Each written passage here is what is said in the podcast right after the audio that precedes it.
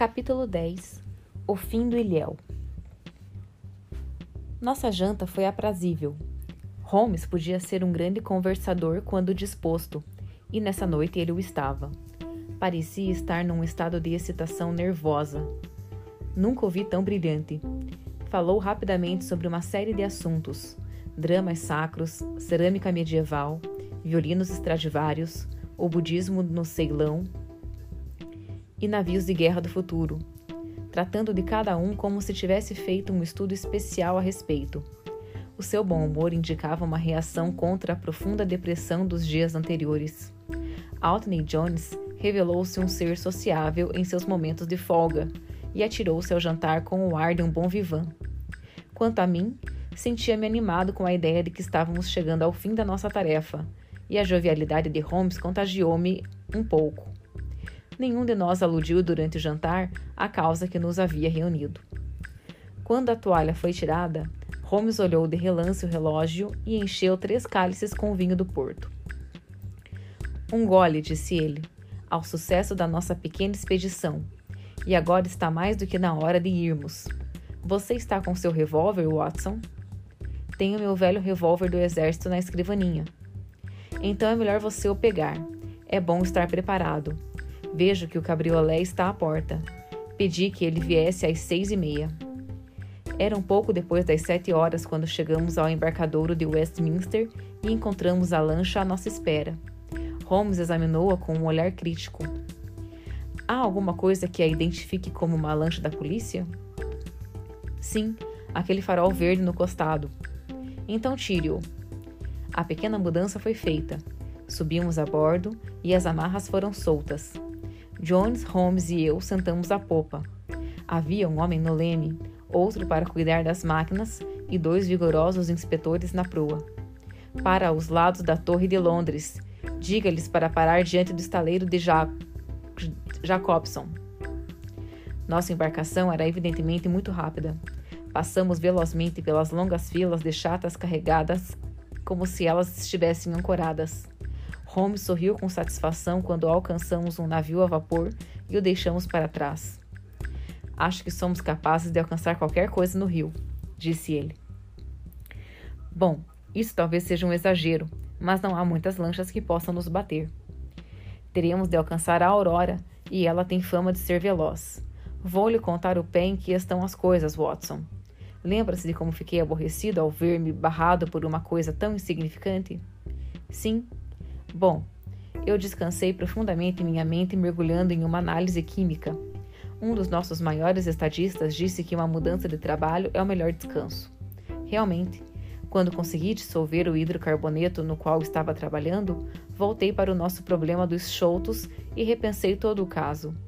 Meus garotos tinham andado rio acima e abaixo sem resultados. A lancha não estava em um trapiche ou embarcadouro, tampouco havia voltado. No entanto, ela dificilmente havia sido afundada para esconder os seus rastros, apesar de sempre haver essa hipótese se as outras falhassem. Eu sabia que esse tal de Small tinha um certo grau de astúcia, mas não o considerava capaz de fazer algo sutil e refinado. Isto é geralmente produto de uma educação superior.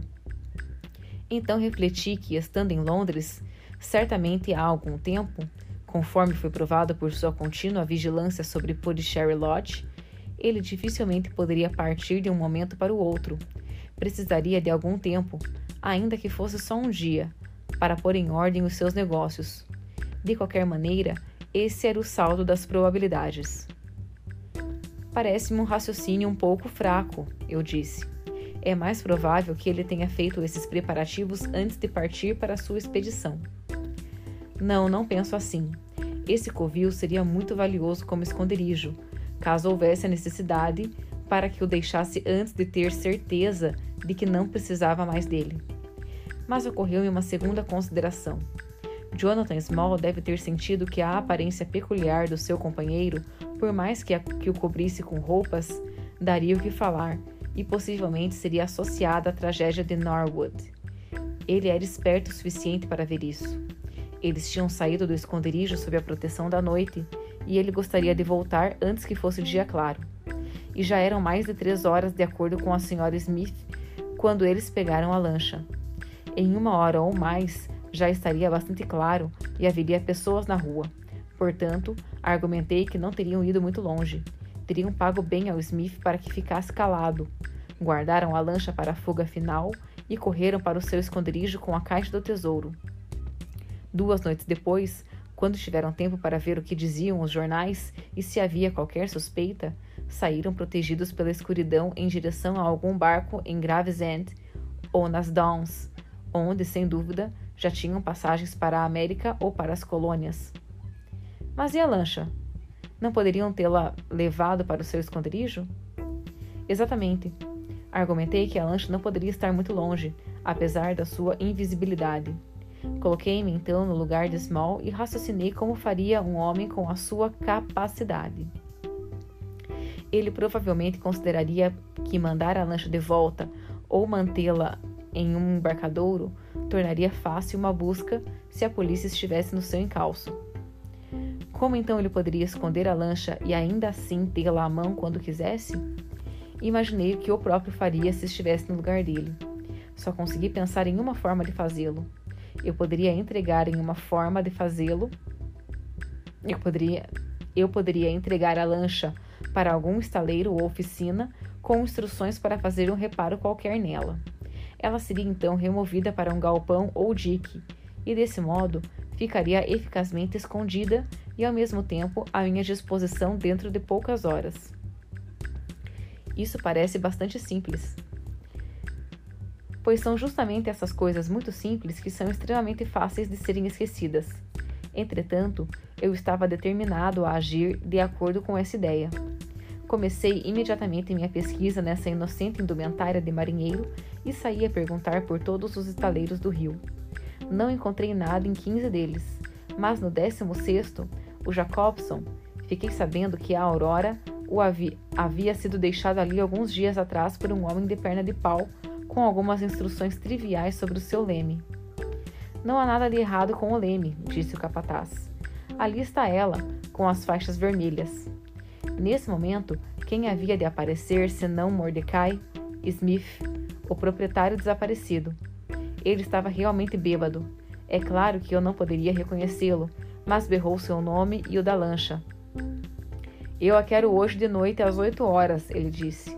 Oito em ponto, veja bem, porque tenho dois cavaleiros que não podem esperar. Era óbvio que o tinham pago muito bem, pois estava cheio de dinheiro, distribuindo chelins à sua volta para os homens. Eu o segui por algum tempo, mas ele se meteu em uma cervejaria. Então eu voltei para o estaleiro e, tendo encontrado um dos meus garotos no caminho, coloquei-o como sentinela junto à lancha. Ele deve ficar na beira d'água e agitar um lenço para nós quando eles partirem. Nós ficaremos à distância no rio, e será estranho se não apanharmos os homens, tesouro e tudo mais. O senhor planejou muito, o senhor planejou tudo isso muito bem, sejam eles os homens certos ou não, disse Jones. Mas se o caso estivesse em minhas mãos, eu teria um grupo de policiais no estaleiro Jacobson e os prenderia quando aparecessem. O que seria nunca? Esse Small é um sujeito bastante esperto. Ele mandaria um batedor na frente e, se desconfiasse de alguma coisa, se esconderia por mais uma semana. Mas você poderia ter seguido Mordecai Smith e assim ser levado ao esconderijo deles, eu disse. Nesse caso, eu teria perdido meu dia. Creio que há uma chance em 100 de que Smith saiba onde eles vivem. Enquanto ele tiver bebida e um bom pagamento, por que ele vai fazer perguntas? Eles lhe mandam mensagens dizendo o que fazer. Não pensei sobre todos os cursos da ação possíveis, e esse é o melhor. Enquanto conversávamos, íamos passando a todo vapor pela longa série de pontes que atravessam o Tâmisa.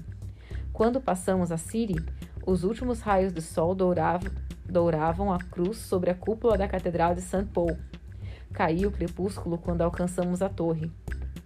Aquele é o estaleiro Jacobson, disse Holmes, apontando para um emaranhado de mastros e cordames no lado de Surrey. Navegue lentamente por aqui, sob a cobertura dessa fila de barcas. Ele tirou um binóculo de lentes noturnas do bolso e ficou olhando a costa por algum tempo, Estou vendo meu sentinela no seu posto, observou ele, mas nenhum sinal de um lenço. E se descêssemos um pouco o rio e ficássemos à espera deles? disse Jones ansiosamente.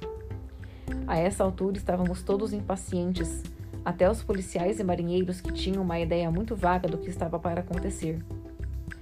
Não temos o direito de contar coisa alguma como certa, respondeu Holmes. Há certamente uma probabilidade de 10 para 1 de que eles desçam o rio, mas nós não podemos estar certos. Desse ponto podemos ver a entrada do estaleiro e eles dificilmente nos veem. A noite será clara e haverá bastante luz. Devemos ficar onde estamos. Vejam toda aquela gente à luz do gás do outro lado. Eles estão saindo do trabalho no estaleiro. Que turma de malandros! Mas suponho que um em cada mas suponho que em cada um deles se esconda uma pequena centelha imortal. Olhando-os, ninguém pensaria nisso. A priori, não há nenhuma probabilidade de que a tenham. Que estranho enigma é o homem. Alguém o chama de uma alma escondida em um animal, sugeri. Winwood Ridge trata bem esse assunto, disse Holmes. Ele observa que, enquanto indivíduo, o homem é um, homem é um quebra-cabeças insolúvel, mas como grupo ele se torna uma certeza matemática. Você nunca pode, por exemplo, prever o que fará um homem, mas pode dizer com precisão o que fará um determinado número deles. Indivíduos variam, mas as percentagens permanecem constantes. Assim diz o estatístico. Mas estou vendo um lenço? Certamente há algo branco a agitar-se do outro lado. Sim, é o seu garoto, exclamei. Posso vê-lo nitidamente.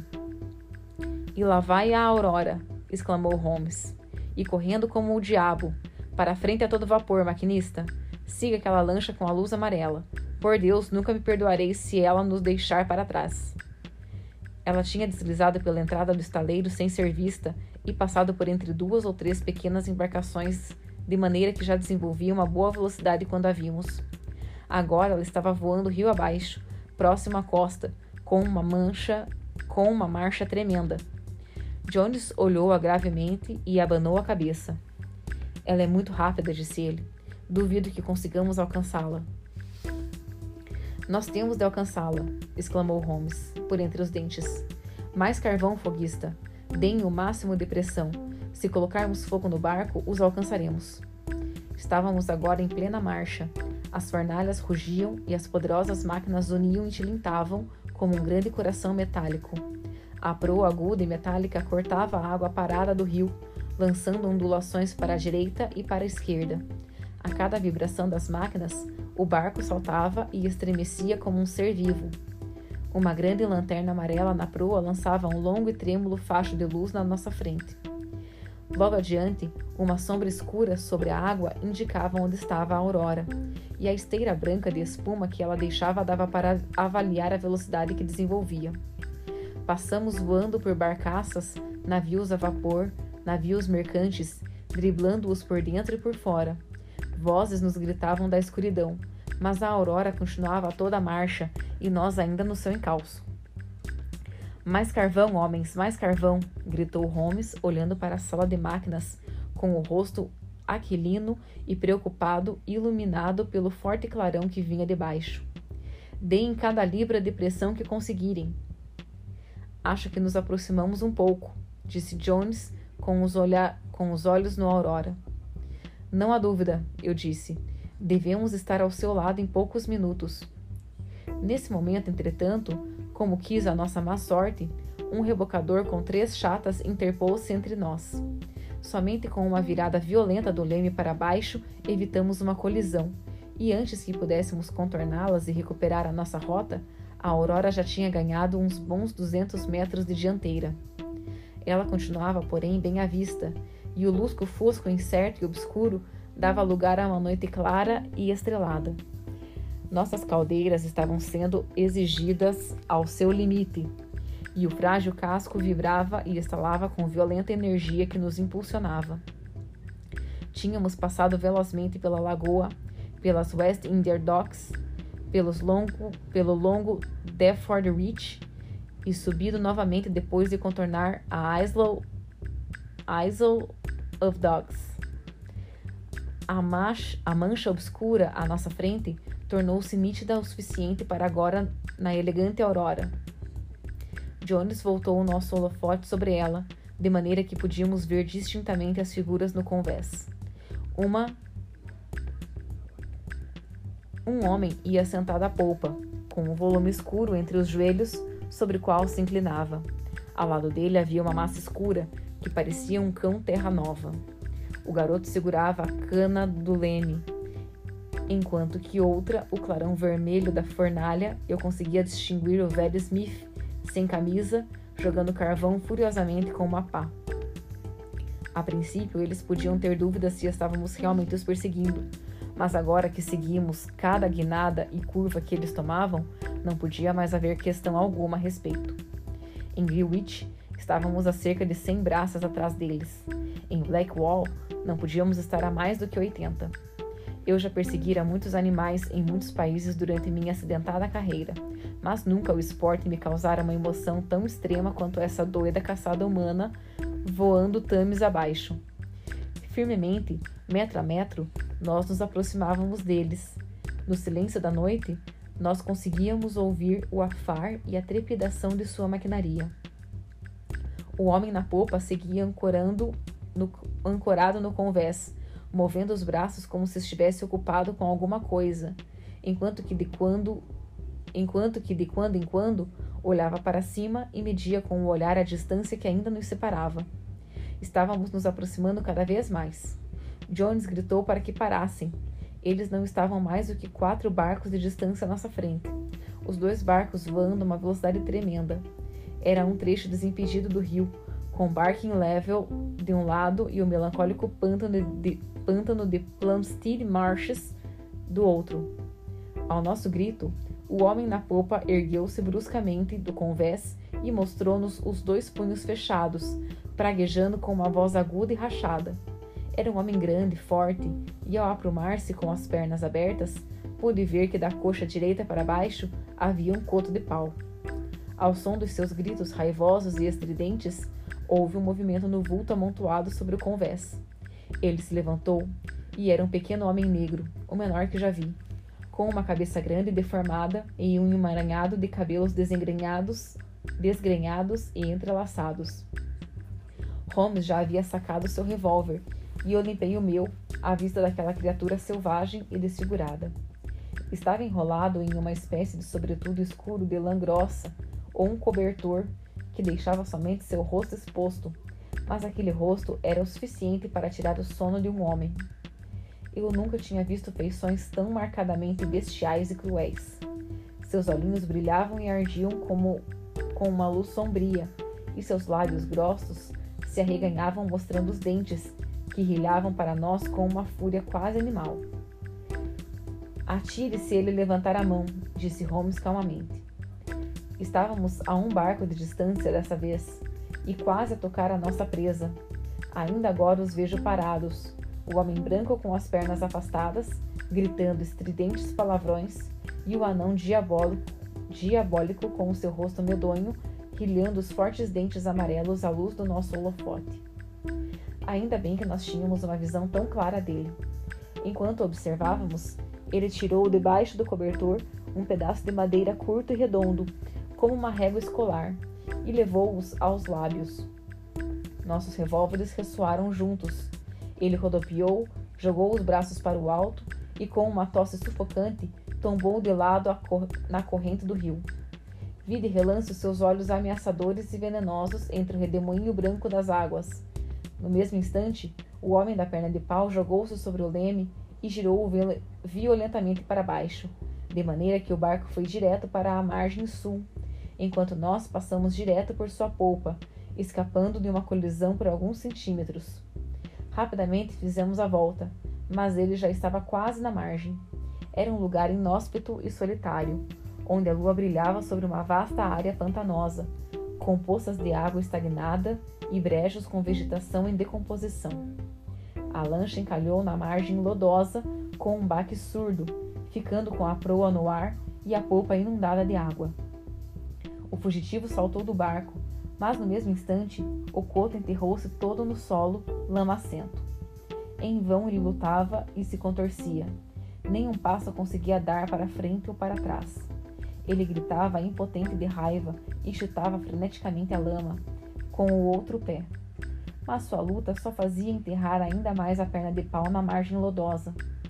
Quando trouxemos nossa lancha para perto, ele estava tão firmemente ancorado que só passando uma corda sob seus braços que conseguimos arrancá-lo e içá-lo como um peixe feroz para o nosso convés. Os dois Smith, pai e filho, ficaram sentados na lancha taciturnos, mas quando ordenados, subiam a bordo docilmente. Mas quando ordenados, subiram a bordo docilmente. A aurora foi arrastada e amarrada à nossa popa.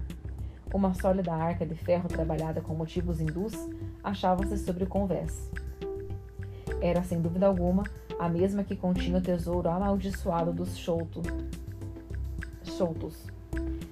Não havia uma chave, mas ela tinha um considerável peso, de maneira que o transferimos cuidadosamente para nossa pequena cabine. Ao navegarmos novamente em marcha lenta rio acima, lançamos a luz do nosso holofote em todas as direções, mas não havia sinal do ilhéu. Em algum lugar no leito escuro do Tâmisa jazem os ossos daqueles, daquele estranho visitante às nossas paragens. Veja isso, disse Holmes, apontando para a escotilha de madeira. Não fomos rápidos o suficiente com as nossas pistolas. Realmente, logo atrás do lugar onde estávamos parados, achava-se cravado um daqueles dardos assassinos que conhecíamos tão bem. Ele deve ter zunido entre nós no instante em que, em que atiramos. Holmes sorriu com aquilo e meneou os ombros do seu jeito despreocupado mas confesso que senti náuseas ao pensar na morte horrível que havia passado tão perto de nós nessa noite. Capítulo 11 O grande tesouro de o grande tesouro de Agra. Nosso prisioneiro sentou-se na cabine, do outro lado da caixa de ferro que tanto ele havia feito e esperado para obter. Ele era um sujeito queimado de sol e agitado, com uma rede de linhas e rugas por todas as suas feições morenas que contavam sobre uma vida dura ao ar livre. O queixo barbado, singularmente proeminente, indicava um homem que não se afastava facilmente dos seus propósitos. A sua idade devia ser em torno de 50 anos, pois o cabelo preto e crespo estava bastante entremeado com fios grisalhos. O rosto em repouso não era desagradável, mas as sobrancelhas pesadas e o queixo agressivo davam-lhe, como pude ver mais tarde, uma expressão terrível quando estava bravo. Ele se sentava agora com as mãos algemadas sobre os joelhos e a cabeça enterrada no peito, enquanto mirava com os olhos alertas e, pestan e pestanejantes a caixa que tinha sido a causa dos seus delitos.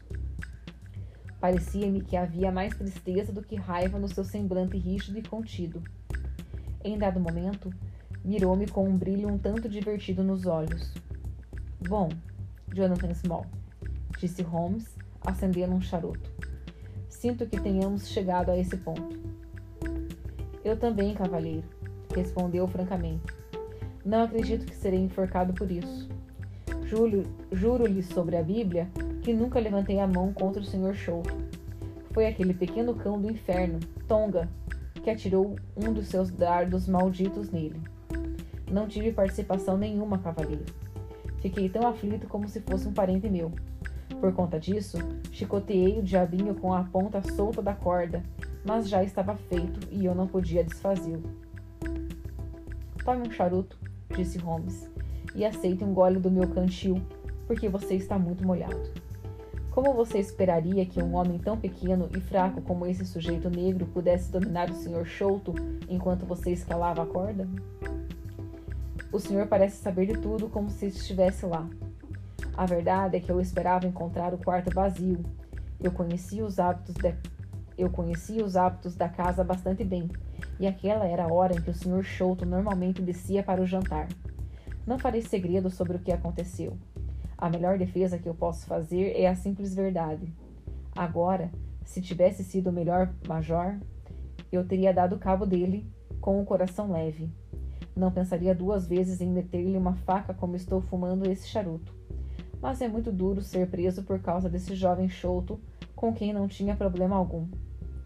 Você está sob os cuidados do Sr. Altney Jones, da Scotland Yard. Ele irá levá-lo aos meus aposentos e eu lhe pedirei um relato verdadeiro sobre o assunto.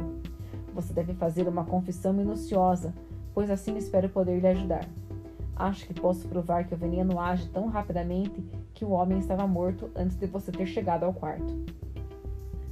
Isso ele estava, cavalheiro.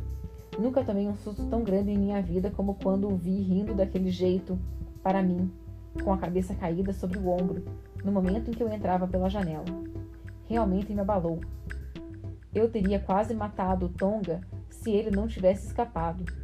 Foi assim que ele deixou o porrete e alguns dos seus dardos também, Segundo ele me diz, o que eu me atrevo a dizer ajudou-o a encontrar o nosso rasto, embora como o senhor consegui-lo, embora como o senhor consegui-lo, é mais do que eu posso dizer. Não lhe quero mal por isso, mas não deixa de ser engraçado, acrescentou ele com um sorriso amargo. Que eu, com todo direito a meio milhão de libras, tenha passado a primeira metade da minha vida construindo um quebra-mar nos nos Andaman e agora, Provavelmente vai passar a outra metade cavando esgotos em Dartmoor. Maldito dia em que botei os olhos pela primeira vez no mercador Achmet e me envolvi com o tesouro de Agra, que nunca trouxe nada senão desgraça para o homem que o possui. Para ele, trouxe a morte. Para Majar Sholto, medo e culpa. E para mim, significou escravidão por toda a vida. Nesse momento, Altney Jones enfiou o rosto grande e ombros largos para dentro da pequena cabine. Mas que bela festa em família, observou ele. Acho que preciso de um gole desse cantil, Holmes. Bom, creio que todos podem congratular-se. Pena que não pegamos o outro vivo, mas não houve escolha. Escute, Holmes, você tem de confessar que teve bastante sorte. Nossa lancha por pouco não a alcançou. Tudo está bem quando termina bem, disse Holmes. Mas certamente eu não sabia que a Aurora era um barco tão rápido. Smith diz que ela é uma das lanchas mais velozes do rio e que se ele tivesse outro homem com ele nas máquinas, nós nunca a teríamos alcançado. Ele jura que não sabe nada desse assunto de Norwood. E não sabe mesmo, exclamou o nosso prisioneiro. Nem uma palavra. Escolhi a sua lancha porque ouvi dizer que ela voava abaixo. Não lhe contamos nada, mas o pagamos bem, e ele receberia uma bela quantia se alcançássemos o nosso navio, o Esmeralda, em Gravesend, com destino ao Brasil. Bom, se ele não fez nada de errado, veremos de, que nada de errado aconteça, a, veremos que nada de errado aconteça com ele. Se nós somos bastante rápidos em capturar os nossos homens, não somos tão rápidos em condená-los. Era divertido observar como o pretensioso Jones já começava a dar-se áreas de superioridade diante da captura feita. Vendo o ligeiro sorriso estampado no rosto de Sherlock Holmes, deu para perceber que o discurso não passava despercebido para ele. Nós chegaremos à ponte Vauxhall dentro em pouco, disse Jones, e vamos desembarcar o senhor, Dr. Watson, com a caixa do tesouro. Nem preciso dizer-lhe que estou assumindo uma grande responsabilidade ao fazer isso. É algo totalmente irregular, mas é claro que um acordo é um acordo. Eu devo, no entanto, como é meu dever, mandar um inspetor acompanhá-lo, visto que o senhor leva uma carga tão valiosa. O senhor irá com uma condução, sem dúvida? Sim, tomarei um cupê. É uma, é uma pena que não há uma chave para que pudéssemos fazer um inventário primeiro. O senhor terá de arrombá-la. Onde está a chave, homem? No fundo do rio, disse Small seco. Hum, não havia necessidade de nos causar mais esse problema. Já passamos trabalho demais com você. De qualquer maneira, doutor, não preciso lhe dizer para tomar cuidado. Traga a caixa consigo quando voltar aos seus aposentos em Baker Street. O senhor irá nos encontrar lá, a caminho do posto policial. Eles me deixaram em Vauxhall com minha pesada caixa de ferro e com um inspetor expansivo e cordial como companhia. 15 minutos de deslocamento e estávamos na casa da senhora Cecil Forrester. A criada parecia surpresa com um visitante tão tardio. A, senhoria, a senhora Cecil Forrester tinha saído, explicou ela, e só voltaria bem mais tarde. A senhorita Mars, Morstan, entretanto, estava na sala de estar. Então, para a sala de estar eu fui, caixa na mão, deixando o gentil inspetor no cupê. Ela estava sentada junto à janela aberta, vestida com um tipo de tecido branco e translúcido, com um toque de escarlate no pescoço e na cintura. A luz suave de um abajur caía sobre ela, no momento em que se inclinava na cadeira de balanço, brincando com seu rosto grave e doce e emprestando um tom lânguido e metálico aos fartos cachos do seu viçoso cabelo. Um braço e uma mão brancos caíam ao lado da cadeira, e toda a sua postura e fisionomia falavam de uma absorvente melancolia. Ao som dos meus passos, porém, ela saltou e ficou de pé, e um leve rubor de surpresa e prazer coloriu-lhe as faces pálidas. Eu ouvi o cupê chegando, disse ela. Achei que a senhora Forrester tinha chegado muito cedo, mas nunca sonhei que pudesse ser você. Que notícias me traz? Eu lhe trouxe algo melhor do que notícias, eu disse, colocando a caixa sobre a mesa e falando jovialmente e impetuosamente, embora o coração me pesasse no peito. Eu lhe trouxe algo que vale muito mais do que todas as notícias no mundo. Eu lhe trouxe uma fortuna. Ela lançou um olhar para a caixa. Este é o tesouro, então? perguntou-me com certa frieza. Sim, esse é o grande tesouro de Agra. Metade é sua e metade é de Tadeu Souto. Cada um receberá umas duzentas mil libras. Pense nisso. Uma renda anual de dez mil libras. Haverá poucas damas mais ricas na Inglaterra. Não é fantástico? Creio que estava exagerando em minha satisfação e que ela detectou uma certa falsidade nas minhas congratulações, pois ergueu um pouco as sobrancelhas e olhou-me curiosamente. Se o tenho, ela disse, devo ao senhor. Não, não, respondi, não a mim, mas ao meu amigo Sherlock Holmes. Nem que eu tivesse a maior vontade do mundo, eu nunca conseguiria seguir uma pista que desafiou até a sua genialidade analítica. Assim mesmo, nós quase o perdemos no último instante. Por favor, sente-se e conte-me tudo, Dr. Watson, disse ela. Narrei brevemente o que havia ocorrido desde que, o vira da última, desde que a vira da última vez. O novo método de pesquisa de Holmes, a descoberta da aurora, o aparecimento de Anthony Jones, nossa expedição noturna e a perseguição pelo Tamisa. Ela ouviu o relato das nossas aventuras com a boca entreaberta e um brilho no olhar. Quando falei do dardo, que por pouco também nos atingira, ela ficou tão pálida que temi que fosse desmaiar. Não é nada, disse ela, quando me apressei para servir um pouco d'água. Já estou bem de novo. Foi um choque saber que fiz meus amigos passarem por um perigo tão grande. Isso tudo terminou, respondi. Não foi nada. Não vou contar-lhe mais pormenores sinistros. Vamos falar de coisas mais alegres. Aqui está o tesouro.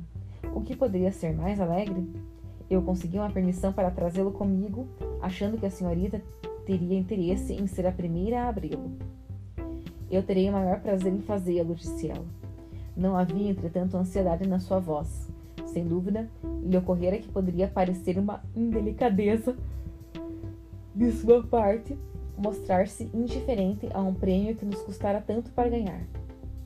Que bela arca! disse ela, inclinando-se sobre a caixa. É um trabalho hindu, não é? Sim, é um trabalho em material. Sim, é um trabalho em metal de Benares. É tão pesada, exclamou ela, tentando erguê-la. Só a caixa já deve ser valiosa. Onde está a chave? Small jogou-a no Tamisa, respondi. Preciso do atiçador da senhora Forrester emprestado. Na frente da caixa havia um cadeado grande e pesado, trabalhado na forma de imagem de um Buda sentado. Abaixo dele, enfiei a ponta do atiçador e torci-o para fora como uma alavanca. O cadeado abriu-se com um forte estalo. Com os dedos trêmulos, levantei a tampa. Ambos ficamos, o... Ambos ficamos a olhar atônitos. A caixa estava vazia. Não admirava que fosse tão pesada.